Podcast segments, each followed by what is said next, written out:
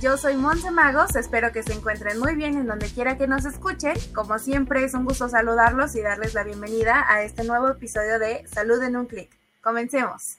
Quiero platicarles que el capítulo de hoy eh, estaremos hablando sobre la planificación familiar, un tema muy importante y muy interesante. Además vamos a estar resolviendo algunas de las dudas que ustedes nos hicieron llegar a través de nuestras redes sociales en días pasados y para esto tendremos a una invitada brillante. Vamos a darle una cálida bienvenida a la doctora Jimena García, obviamente experta Hola Monse, muchísimas gracias por la invitación y sobre todo por tan bonita presentación. Es todo un honor estar el día de hoy contigo y con tu audiencia. Nada que agradecer, estamos muy contentos de tenerte en este episodio del podcast y que nos ayudes a resolver algunas dudas que tienen nuestros seguidores sobre este tema de la planificación familiar. Así que primero me gustaría pedirte que nos hables un poquito sobre lo que es en sí eh, la planificación familiar para que allá en casita se pongan en contexto. Claro que sí. Mira, la planificación familiar es un conjunto de prácticas orientadas al control de la reproducción, con el objetivo de decidir el número de hijos que se desea tener según las circunstancias personales. Pero ojo, la planificación familiar también contempla la educación sexual, la prevención, el tratamiento de enfermedades de transmisión sexual, la consejería de la concepción durante y antes del embarazo, así como el tratamiento de la infertilidad e incluso dar información para la detección y asistencia en situaciones de abuso y violencia sexual. Ah, y se debe brindar a hombres y mujeres por igual. Oh, ya veo. Fíjate que es muy interesante que nos aclares de qué trata, porque uno pensaría que nada más es como esta parte de saber que los métodos anticonceptivos existen y a lo mejor cómo pueden usarse, pero no, abarcan más aspectos. Y además qué importante esto que mencionas que es para hombres y mujeres, porque la verdad es que muchas veces se piensa erróneamente que es solo responsabilidad para las mujeres, ¿y no? Sí, por supuesto. Todos aquellos de edad fértil tienen derecho a recibir la atención, esto sin importar sexo, género, orientación sexual, raza, etc., ya que actualmente la planificación familiar se considera un derecho. Vaya, eso sí que no lo sabía. Pero bueno, ya centrándonos un poco más en los aspectos que influye la planificación familiar, específicamente eh, la anticoncepción, fíjate que yo realicé un poquito de investigación y encontré una clasificación de los métodos. Así que, ¿qué te parece si yo te voy mencionando los tipos que encontré y tú me platicas más a fondo de ellos? Algunos ejemplos, un poco más de cómo funcionan y cómo es que eh, se utilizan o cómo son. Claro que sí, me parece muy bien. Perfecto. Mira, los primeros que yo encontré aquí son los métodos de barrera. Ok, mira, los métodos de barrera literalmente funcionan así como su nombre lo dice. Se pone una barrera en el paso de los espermas hacia el óvulo. Este grupo incluye tanto el condón masculino, que es el método que conocemos más, y el condón femenino también al diafragma. El primero es con una bolsa suave y holgada hecha de látex y viene con un anillo en cada extremo. Uno de los anillos se va a insertar en la vagina para mantener el preservativo en su lugar y el otro anillo en el extremo abierto va a quedarse fuera de la vagina y sirve para que lo retiremos con facilidad. El segundo, eh, ya hablando de diafragma, va a ser una pieza pequeña de silicona o de goma reutilizable con un anillo flexible que cubre el cuello del útero y además viene con espermicida, entonces evita el paso de los espermas y también los mata. Oh, claro, sí, sí. Fíjate que sí, yo tenía más conocimiento del condón masculino, no tanto del femenino, pero qué bueno que no los mencionas. Eh, bueno, ahora en el siguiente grupo son los hormonales combinados. Sí, mira, se llaman combinados por lo mismo que tienen estrógenos de corta acción y progestágenos de acción larga. Van a funcionar inhibiendo la ovulación de la mujer y van a existir distintas presentaciones y formas de aplicarlos. Por ejemplo, tenemos los orales de 21 pastillas, otros vienen de 28 y este tipo de tratamiento va a ser importante que hagamos hincapié en que siempre a la misma hora se debe tomar la pastilla. Después vamos a tener a los hormonales inyectables que se aplican intramuscularmente cada 30 días.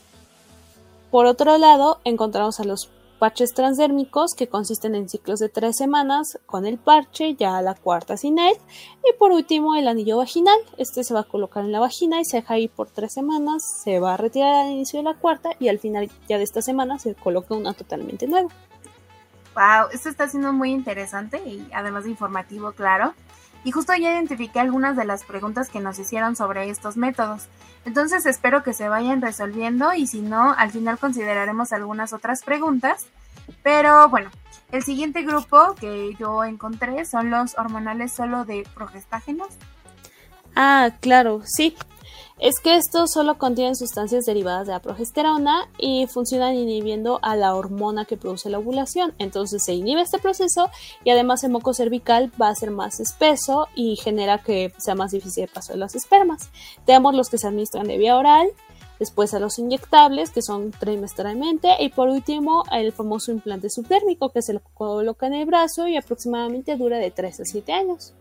Mm, sí, fíjate que he escuchado hablar mucho del implante, tanto comentarios buenos como comentarios malos.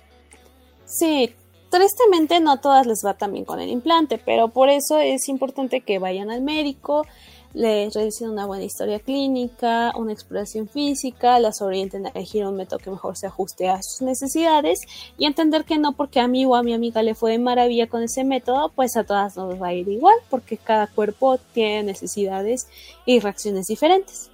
Exacto, definitivamente la mejor recomendación es informarse y acudir con el médico.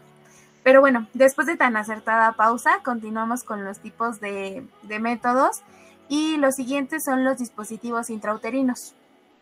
Así es, aquí tenemos solo dos. El de cobre que libera esta sustancia y produce cambios en el moco cervical y va a tener un efecto espermicida. Se va a colocar dentro de los primeros 5 días de la menstruación y dura aproximadamente 10 años. Por otro lado está el SIU que va a liberar hormonas, también cambia el moco, pero la diferencia es que inhibe la ovulación y dura únicamente 5 años, pero la colocación es igual. Ah, ya, ya, de acuerdo. Bueno, después aquí tengo mm, hormonal de emergencia, que por lo que yo tengo entendido es la pastilla de emergencia o del día siguiente. Justamente, tienes razón. Esta va a liberar hormonas que evitan la ovulación, van a expresar el moco cervical y se recomienda siempre utilizarse después de una relación sexual sin protección o cuando el método de barrera falló. Puede haber presentaciones de una o dos dosis. La cuestión es que tiene que administrarse rápidamente, ya que entre más tiempo dejes pasar, menor es la eficacia. Y de hecho, se puede dar solamente en un máximo 72 horas y nosotros tenemos que hacer hincapié que se utilice no más de dos veces al año. Ah, muy bien, excelente. Los siguientes métodos que tengo aquí son los métodos químicos. Sí, eh, fíjate que esos no son tan conocidos, pero básicamente funcionan como espermicidas por contacto. Se presentan en óvulos, cremas, esponjas vaginales, etc. Solo en el caso de estos métodos, cuando se usan repetidamente o con dosis muy altas, lo que provoca puede ser un aumento en el riesgo de lesiones genitales y el efecto dura aproximadamente una hora.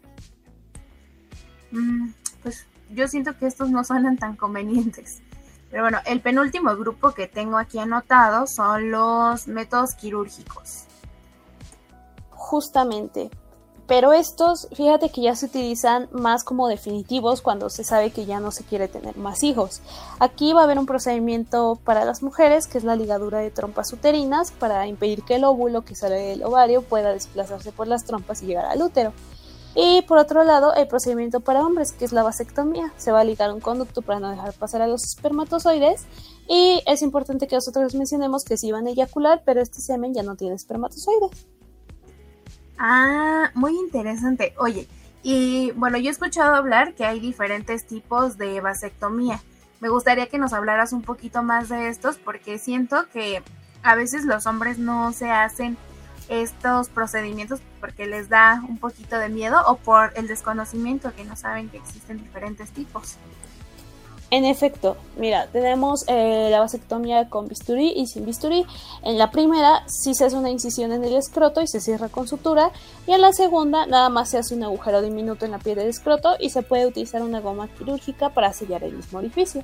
Wow, entonces me imagino que la segunda es menos invasiva y es un poquito más eh, cómoda para los hombres. Pero bueno, el último grupo que tengo aquí de métodos anticonceptivos son los naturales o también encontré que se llaman basados en el conocimiento de la fertilidad de la mujer. Sí, mira, este tipo de métodos depende únicamente del conocimiento que tenga la mujer sobre sus ciclos y si tienden a ser como muy subjetivos y poco efectivos. ¿Por qué? Pues porque muchas veces no existe regularidad en los ciclos. Por ejemplo, está el método de ritmo o de calendario en donde se hace un cálculo de los días fértiles y en esos días se evitan totalmente las relaciones sexuales.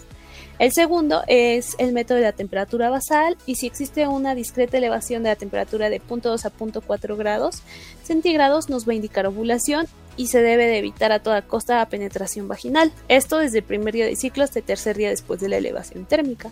Y ya por último se encuentra el método de Billings, que es simplemente observar el moco cervical como su aparición y consistencia y saber que cuando es similar a la clara de un huevo no se deben de tener relaciones sexuales con coito vaginal porque presenta la etapa fértil. Ah, ya entiendo. Oye, pero la verdad es que existiendo tantos métodos tan variados y algunos tan fáciles de usar, estos últimos suenan muy complicados y para a mí no se me hacen como muy eficaces. Así es, la verdad es que sí existe una gran variedad y estoy segura que con información y asesoría adecuada se puede encontrar el método ideal. Por supuesto, ya lo habíamos mencionado antes, que es muy importante acudir al médico por dicha asesoría, pero tú nos podrías hablar un poquito más de cómo es que se elige el método ideal para cada una. Y digo cada una porque ahora que ya hablamos de todos estos métodos anticonceptivos que hay, me doy cuenta que la responsabilidad de la anticoncepción básicamente está dirigida a las mujeres. Pero igual, pues ah, no se olviden que es tarea de dos. Claro, tienes muchísima razón en esto que acabas de mencionar. Pero bueno, sobre la pregunta que me hiciste sobre cómo elegir el método adecuado, como ya te mencioné, lo correcto es ir al médico para realizar la historia clínica, la exploración física, esto con el fin de verificar nuestro estado de salud y el grado de riesgo reproductivo. Ya después, basado en todos estos datos, se usan los criterios de elegibilidad eh, que tenemos como referencia y entonces elegimos como el mejor método. Ah, ya, ya, ya. Oye, sí se toman muchas, este, bueno, se toman en cuenta muchas cosas entonces. Y justo mencionabas eh, lo del riesgo reproductivo. ¿Qué es esto? Pues mira, el riesgo reproductivo como tal es la posibilidad para las mujeres de sufrir daños en la salud y de sus hijos. Ah, ya, ya, ya. Oye, pero ¿cómo se evalúa este, ese riesgo? Pues mira, se va a evaluar identificando enfermedades, medicamentos, hábitos o conductas, estas basadas en el riesgo de la mujer y también se hace con el fin de que si ella decide embarazarse pues manejemos adecuadamente estos factores, que el niño nazca sano y ya en un futuro ella no presente ninguna complicación. Ah, ya me queda un poco más claro. Oye, pero más o menos cuáles serían estos factores que representarían un verdadero riesgo alto. Ah, pues en el riesgo alto se encuentran las mujeres que tienen menos de 20 años, que se encuentran en una situación de desnutrición o de forma contraria en obesidad, aquellas que tienen enfermedades como anemia, infecciones de transmisión sexual, sobre todo si no han sido tratadas, y también las mujeres que consumen alcohol, tabaco o drogas y quienes tienen antecedentes de violencia, maltrato de alguna malformación importante. Oye, qué interesante. Yo creo que además es algo muy importante que sepan todos, porque de alguna manera podemos ser capaces así de eh, identificarlos y entonces ser un poquito más responsables, tanto de acudir al médico para ver cómo podemos manejarlos e incluso estar conscientes de que si nos queremos embarazar hay ciertas cosas que podemos evitar y así prevenir este alto riesgo. Y bien, también nos mencionaste algo de los criterios de elegibilidad. ¿Sobre qué tratan estos criterios, Jiménez? Mira, estos criterios son emitidos por la Organización Mundial de la Salud y se van a usar como una referencia para saber quién puede utilizar los métodos anticonceptivos. Se van a listar eh, diferentes situaciones clínicas y en base al riesgo y las ventajas que tendrá el uso de este anticonceptivo, pues hace la recomendación de si puede utilizarse o definitivamente no. Increíble, oye, pues la verdad es que sí, es todo un proceso el que se debe seguir para encontrar nuestro método ideal. Pero yo creo que está súper bien porque así evitamos complicaciones. Y bueno, ya que hablamos ahora sí sobre qué es la planificación familiar, sobre los métodos anticonceptivos y de cómo se eligen, ¿qué te parece si pasamos a responder las dudas de nuestros seguidores? Claro que sí, con muchísimo gusto. Súper, mira, te explico la dinámica. Nuestras preguntas son de cierto o falso. Yo te leo la pregunta y tú me dices, pues, si es cierto o falso y por qué. ¿De acuerdo? ¿Estás lista? De acuerdo, estoy súper lista. Excelente, entonces comentemos. Nuestra primera pregunta es, ¿cierto o falso que el condón es el único método que te protege de las infecciones de transmisión sexual? Cierto. Em, la realidad es que tanto el condón masculino como femenino son los únicos que protegen de las infecciones de transmisión sexual. Lo que sí va a ser importante es que no se tienen que usar los dos al mismo tiempo porque se corre más riesgo de que se rompan y no funcionen. Además, no solo protege en aquellas relaciones que implican una penetración, sino en otras formas como lo son el sexo oral, por darte un ejemplo. Wow, es muy cierto y tiene mucha lógica. Pues ya lo saben amigos, usen condón. Eh, vamos a la siguiente pregunta. ¿Cierto o falso que los dispositivos intrauterinos no se les puede imponer a las mujeres que nunca han tenido hijos? Totalmente falso, Monse. Lo cierto es que sí se coloca de diferente tamaño porque es un poco más pequeño, pero nada más. Ah, muy bien. Que además yo creo que es una excelente opción para las mujeres que ya han sido catalogadas como candidatas y que además este, no quieren estar tomando pastillas o esas cosas. Me parece una opción muy, muy adecuada. La siguiente pregunta también está relacionada con el uso del DIU y es ¿cierto o falso que para colocarme un DIU necesito ir en mis días? Así es, esta pregunta es muy cierta porque debemos de asegurarnos que no se esté cursando con un embarazo y que sea seguro colocarlo. Ah, muy bien, otra más.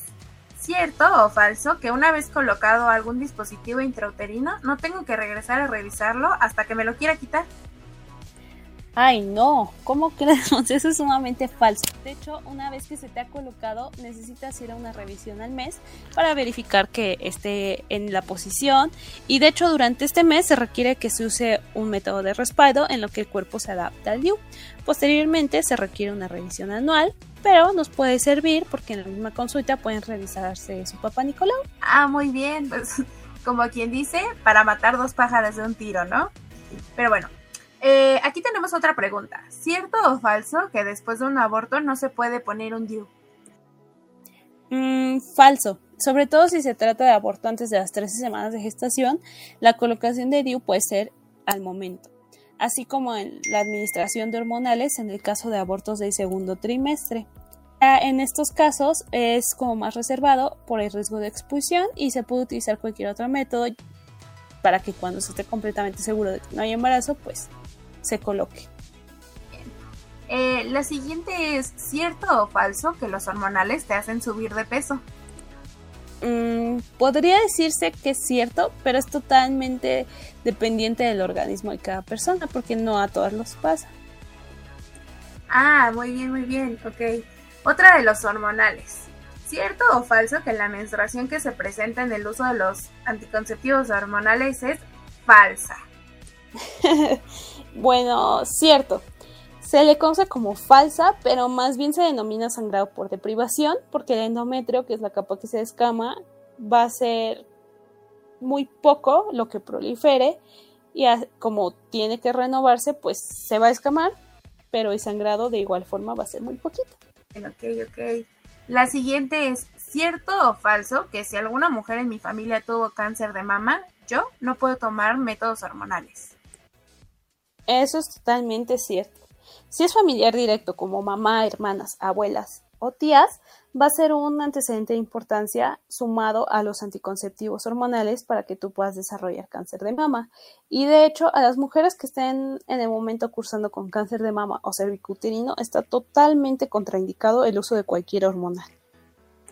Oye, pues muy importante esto que nos comentas para tenerlo en cuenta cuando vayamos con nuestro médico y este, comentarle todos nuestros antecedentes. Eh, bueno, ya casi terminamos con las preguntas. ¿Cierto o falso que la lactancia es un método anticonceptivo natural? Sumamente cierto. Es porque la lactancia va a suprimir la ovulación, pero solo hasta los seis meses postparto. Ya en el momento que se presenta la primera menstruación después del parto, e incluso si es antes de los seis meses, esa anticoncepción se va a perder y hay que elegir otro método. Excelente, pues yo creo que después de tener a tu hijo, pues es una alternativa más. Y la última pregunta es, ¿cierto o falso que la información sobre la planificación familiar se puede recibir desde los 10 años de edad? Justamente cierto. Según la norma oficial mexicana número 47 para la atención a la salud del grupo etario de 10 a 19 años de edad, Los y las menores de edad tienen derecho a recibir servicios relacionados con la anticoncepción.